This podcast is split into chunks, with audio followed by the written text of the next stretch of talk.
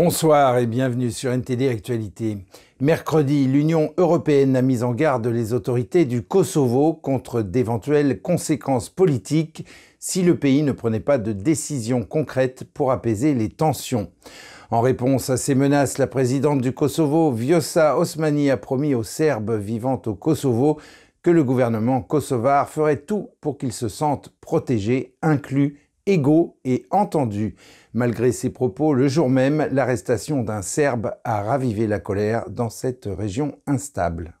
Dans un discours prononcé devant le Parlement européen à Strasbourg, la présidente du Kosovo Vjosa Osmani a appelé à une coopération régionale plus solide. Elle a déclaré que Pristina ferait tout ce qui est en son pouvoir pour que les Serbes se sentent inclus et traité de façon équitable. Ce discours a été prononcé un jour après que le Premier ministre du Kosovo, Albin Kurti, a déclaré qu'il était prêt à organiser de nouvelles élections dans quatre localités du nord du pays, peuplées en majorité de Serbes. Une annonce traduisant la volonté de Pristina de désamorcer les tensions, cédant à la pression des principaux partisans occidentaux de son indépendance. Dans cet esprit d'inclusion, j'appelle tous les Serbes vivant au Kosovo à utiliser les droits avancés qui leur sont accordés par la Constitution du Kosovo. La République du Kosovo est votre maison. Nous ferons tout ce qui est en notre pouvoir pour que vous vous sentiez inclus, égaux et entendus.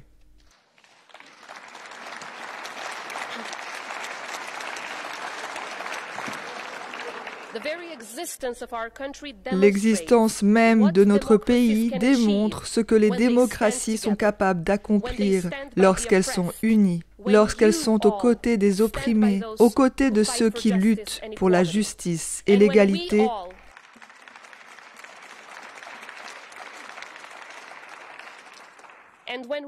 Et lorsque nous sommes tous unis contre la tyrannie, la dictature et le génocide.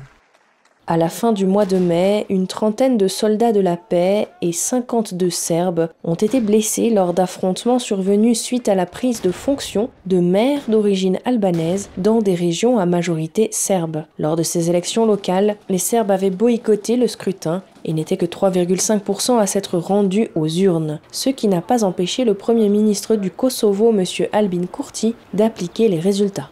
L'Union européenne et les États-Unis ont vivement critiqué sa décision de fermer les yeux sur la protestation silencieuse.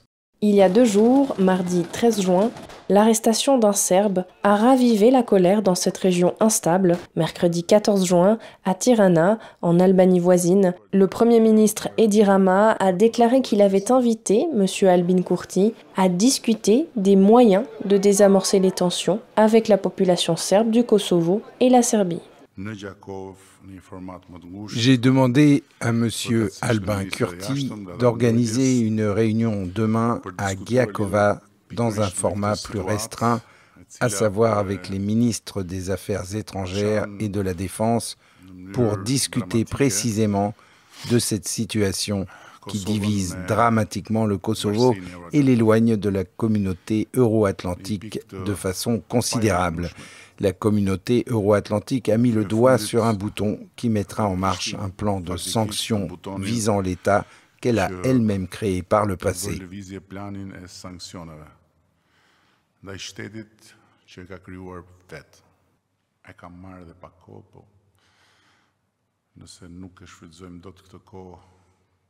J'ai réussi à obtenir un peu plus de temps de la part des pays occidentaux.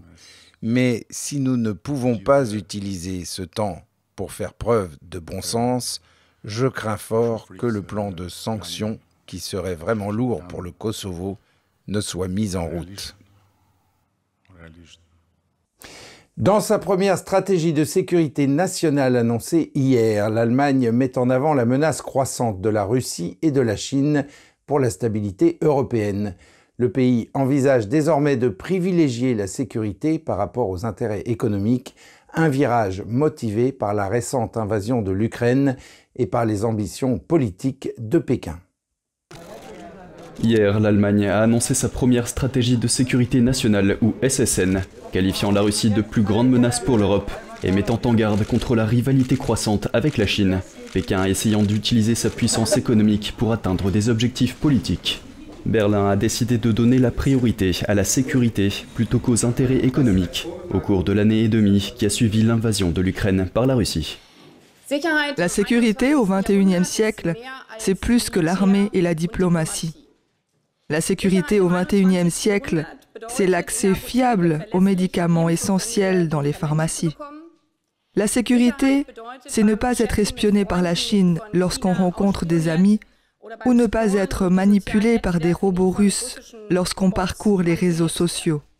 Le document détaillant sa stratégie de sécurité fournit une vue d'ensemble de sa politique étrangère et aborde également les menaces allant du changement climatique aux perturbations de la chaîne d'approvisionnement.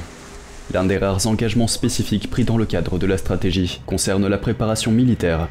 Quelques jours après l'invasion russe de février 2022, Scholz a prononcé un discours annonçant le tournant d'une ère dans lequel il a déclaré que l'Allemagne investirait désormais plus de 2% de sa production économique dans la défense, après avoir résisté pendant des années aux appels des alliés de l'OTAN en ce sens.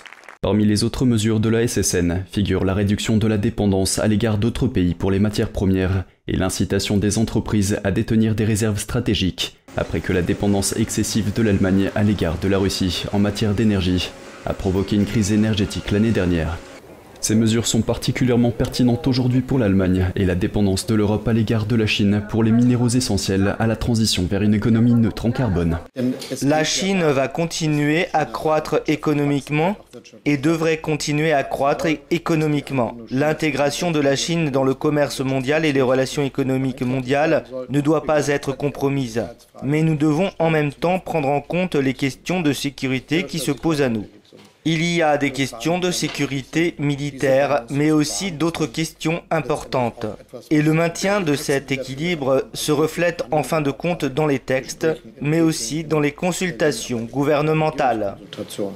Le document indique que la Chine menace de plus en plus la stabilité régionale et la sécurité internationale, car elle cherche à exercer son pouvoir économique pour atteindre des objectifs politiques et affirmer son hégémonie régionale, reflétant la position plus ferme de l'Allemagne à l'égard de son principal partenaire commercial.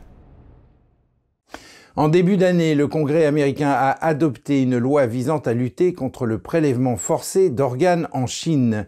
Au Royaume-Uni, un groupe de législateurs réclame des règles plus strictes afin que l'argent des contribuables ne soit pas utilisé par inadvertance pour financer de pareilles atrocités. Une récente proposition de modification de la loi n'a toutefois pas été adoptée, l'administration du Premier ministre Rishi Sunak estimant qu'il s'agit d'une question déjà couverte par les lois existantes. Voici la députée britannique Mary Rimmer qui plaide en faveur de cette proposition. Nous ne devons pas continuer à fermer les yeux sur ces horribles violations des droits de l'homme. Les gouvernements du monde entier doivent s'attaquer à ce problème. Nous devons travailler ensemble, car croyez-moi, la Chine serait bien plus problématique que la Russie.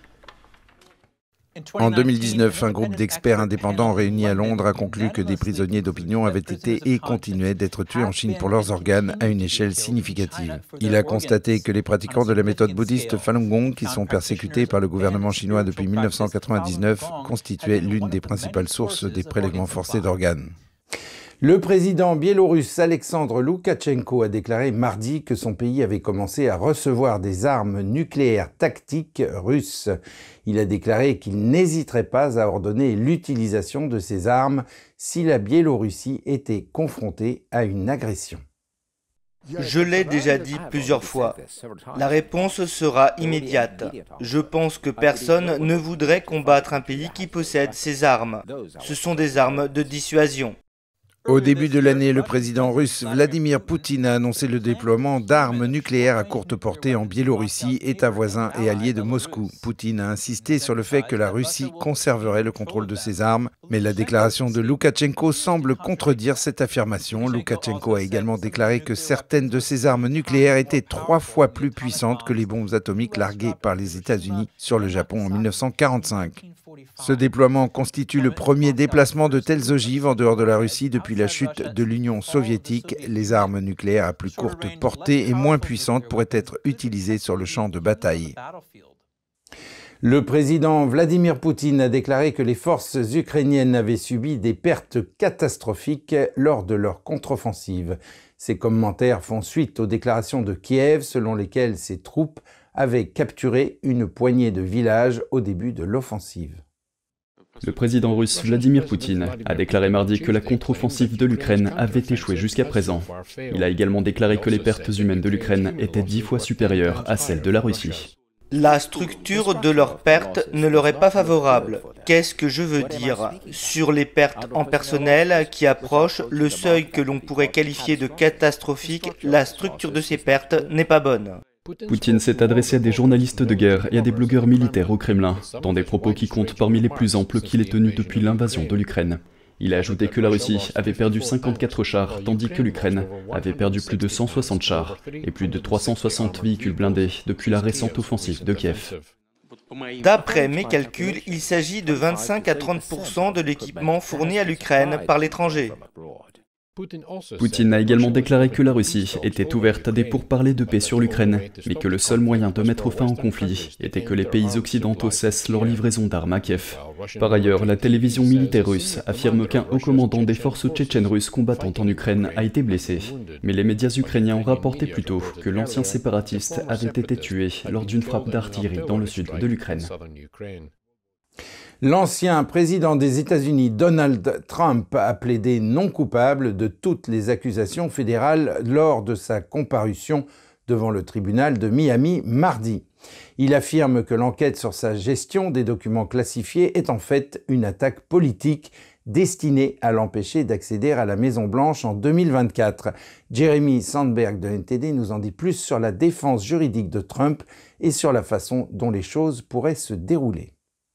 L'avocat spécial Jack Smith a inculpé l'ancien président Trump de 31 chefs d'accusation pour rétention délibérée d'informations relatives à la défense nationale et de 6 chefs d'accusation pour conspiration en vue de faire obstruction à la justice, dissimulation de documents et fausses déclarations.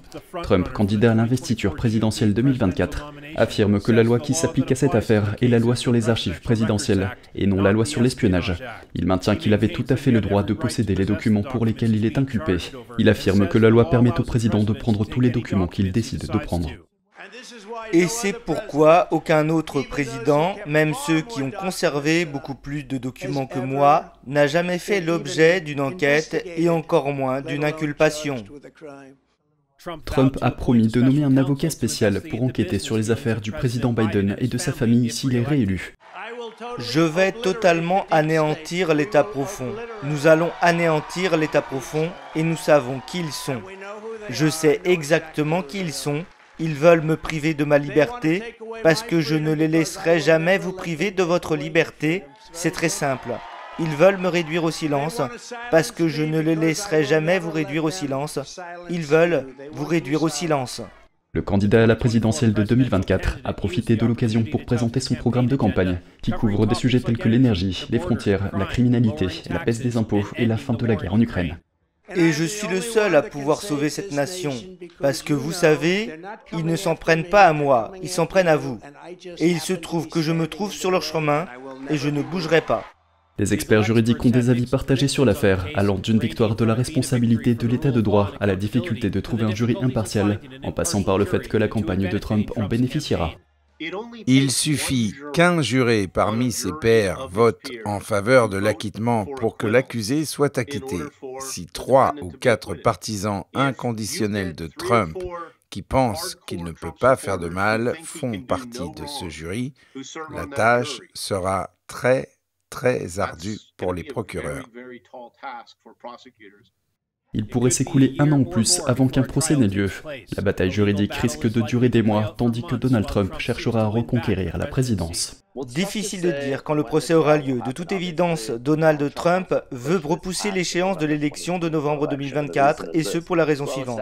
Aucun président en exercice ne peut être poursuivi, donc s'il gagne, l'affaire disparaît. Même si un autre républicain comme DeSantis gagne, je m'attends à ce qu'il essaie de renvoyer le conseiller spécial Jack Smith pour une bonne raison, donc je pense que le délai est l'ami de Trump dans cette affaire.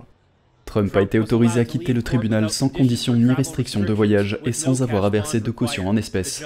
Le juge a décidé qu'il n'était pas autorisé à communiquer avec des témoins potentiels dans l'affaire. Jeremy Sandberg, NTD Actualité. Et pour terminer, pour le plus grand plaisir des amateurs de conduite sportive, allons faire un tour au festival Off-Road de Babod en Hongrie, qui rassemble chaque année un public toujours aussi enthousiaste avec des concurrents toujours aussi motivés, et ce depuis plus de trois décennies. Regardez. Le festival Off-Road de Babod est un pur plaisir pour les amateurs d'engins à moteur. L'événement attire toutes sortes de foules de Hongrie et de l'étranger. J'ai grandi dans l'ancien monde. Nous ne passions pas notre temps devant des tablettes ou des jeux d'ordinateur. Nous allions au terrain de jeu. Aujourd'hui, nous vivons cette enfance et nous pouvons à nouveau aller sur le terrain de jeu et faire tout ce que nous voulons. Les participants représentent ici une époque révolue, les véhicules électriques commençant à éclipser le diesel et l'essence. Mais Slavik affirme que la plupart d'entre eux ne conduiront jamais un véhicule électrique. Ceux qui dépensent des centaines de litres de carburant et amènent leurs enfants ici peuvent être sûrs que les générations futures suivront leurs traces. N'importe quel type de voiture électrique peut venir, mais ils n'y toucheront pas. Les cours de conduite appropriés sont également rares. Nous perdons de plus en plus d'options. Il y a de moins en moins d'espace où nous pouvons vivre de vraies expériences tout-terrain. Le festival Off-Road de Babod n'est pas seulement un terrain de jeu pour les hommes. L'événement est devenu une sortie familiale très prisée. Près de 1200 voitures et plus de 15 000 spectateurs font de ce festival une expérience unique en Europe. C'est une communauté, une sorte de société du tout-terrain où les gens aiment montrer leurs compétences au public qui les applaudit et où tout le monde s'entraide. Personne n'est laissé sur le bord de la route, personne n'est laissé en difficulté. Les participants concourent dans deux catégories en fonction de leur modèle de voiture. Il y a des SUV de série et des voitures personnalisées, souvent fabriquées spécialement pour cet événement. Ce sont eux qui rassemblent leurs tas de ferraille tout au long de l'année. Ensuite, ils les amènent ici pour les torturer pendant trois jours, voire les détruire. Mais une fois que l'on s'est amusé, personne ne s'en préoccupe ici. Les véhicules électriques font peut-être des vagues dans l'industrie automobile, mais pour certains, il n'y a rien de tel que la sensation d'une machine à essence. Andrew Thomas, NTD Actualité. Ainsi s'achève cette édition. Merci de l'avoir suivi. Vous pouvez regarder tous les programmes de NTD sur Ganjing World, la plateforme 100% propre, en tapant www.ganjing.com/fr-fr ou en cliquant sur le lien qui se trouve sous la vidéo. Quant à nous, on se retrouve demain à 20h pour une nouvelle édition et d'ici là, je vous souhaite à toutes et à tous et au nom de toute l'équipe une excellente soirée sur NTD.